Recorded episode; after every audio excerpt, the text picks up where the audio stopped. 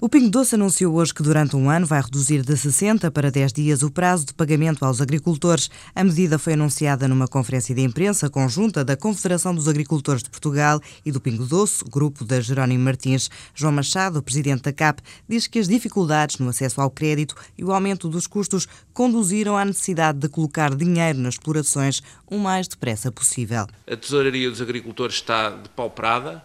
Nós temos custos dos fatores de produção que têm vindo a aumentar eh, nos últimos ano e meio extraordinariamente.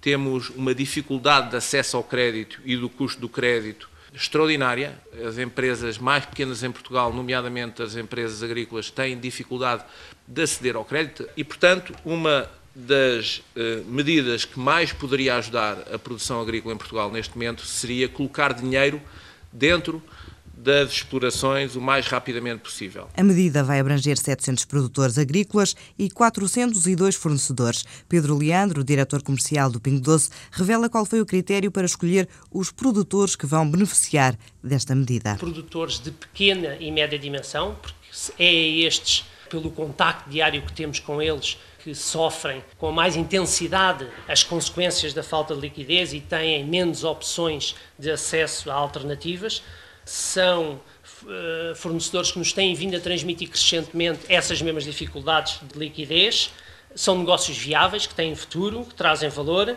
são fornecedores que nos entregam com um nível de serviço ou com uma frequência de fiabilidade maior que 95% e são parceiros que estão connosco pelo menos há cinco anos, portanto temos uma relação de parceria com um conhecimento mútuo já de, já de algum tempo. Em causa estão entre 80 a 100 milhões de euros. A Endesa está atenta a novas oportunidades de investimento em Portugal e afirma um compromisso com o país. É o que está expresso num comunicado da empresa que dá conta que o presidente da Endesa esteve reunido, no final da semana passada, com Passos Coelho, Álvaro Santos Pereira e Paulo Portas. No comunicado é dito ainda que Borja Prado destacou o importante esforço que a companhia está a realizar para apresentar ofertas inovadoras de energia elétrica no mercado português. No texto pode ler-se também que desde 1993, a Endesa já investiu mais de 710 milhões de euros em Portugal. Em busca de investimento externo, cerca de 20 empresários portugueses encontraram-se hoje em Istambul com empresários turcos. As reuniões decorrem no âmbito de um seminário organizado pela Câmara do Comércio e Indústria da Turquia.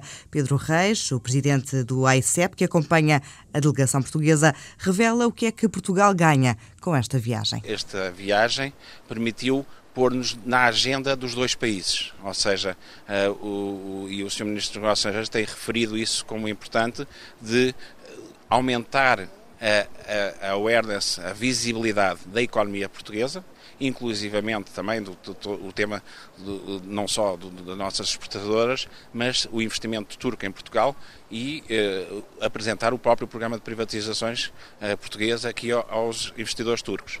Portanto, não acredito que com o tempo irão sair uh, negócios concretos e operações novas. Em 2011, as exportações de produtos para a Turquia rondaram os 300 milhões de euros e o presidente do AICEP acredita que há margem de crescimento.